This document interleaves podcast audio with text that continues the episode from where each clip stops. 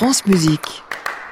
Bonjour Thierry Derito. Bonjour Jean-Baptiste. On part euh, à Limoges aujourd'hui. On part à Limoges, et oui, connaissant votre amour pour les musiques de films, Jean-Baptiste, j'ai voulu vous faire ce matin un petit cadeau en vous parlant de Erich Wolfgang Korngold, compositeur autrichien que d'aucuns considèrent à juste titre comme l'un des pères fondateurs de la musique hollywoodienne, mais qui n'a pas composé évidemment que pour grand écran. C'est ce que rappelle depuis hier l'Opéra de Limoges, qui propose une nouvelle production de son ouvrage lyrique le plus célèbre, La ville morte, dans une mise en scène de Sandrine Anglade, production à laquelle ont été associés 23 des 75 enfants du dispositif Opera Kids, lancé la saison dernière par le patron des lieux, Monsieur Alain Mercier. Alors Opera Kids, de quoi s'agit-il exactement?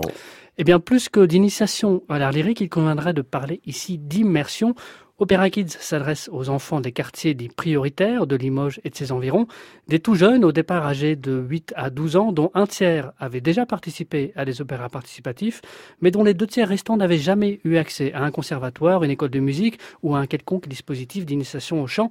C'est sur ce critère qu'ils ont été sélectionnés, en fonction évidemment aussi de leurs aptitudes et de leur motivation, avec le concours des écoles, des centres sociaux et des maisons de quartier. Pendant trois ans, ces 50 néophytes sont baignés à raison d'un atelier chaque mercredi dans ce bain bouillonnant de musique et de culture qu'est la vie d'un opéra.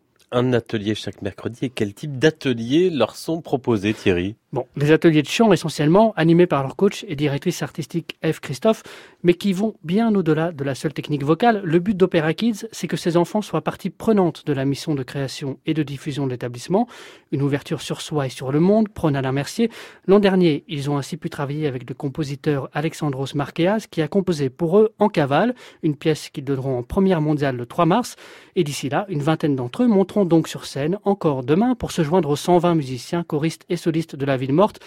Un challenge magnifique et une expérience exceptionnelle pour ces 23 enfants de 9 à 13 ans, immergés dans une production professionnelle avec en plus l'exigence de chanter dans une langue étrangère, résume F. Christophe, une aventure qui a déjà commencé à faire des petits grâce notamment à la délocalisation de certains ateliers dans les quartiers pendant les vacances scolaires. Depuis le début de l'hiver, Opera Kids a ainsi intégré un nouveau groupe d'enfants, âgés quant à eux de 6 à 8 ans. Thierry Iderito, la chronique euh, initiative en partenariat avec l'hebdomadaire La Vie. Cette ville morte d'ailleurs de Korngold à Limoges, c'est encore à voir. Demain dimanche à l'Opéra de Limoges. Et puis bah, je vous propose d'en écouter justement un extrait, le prélude de l'acte 3.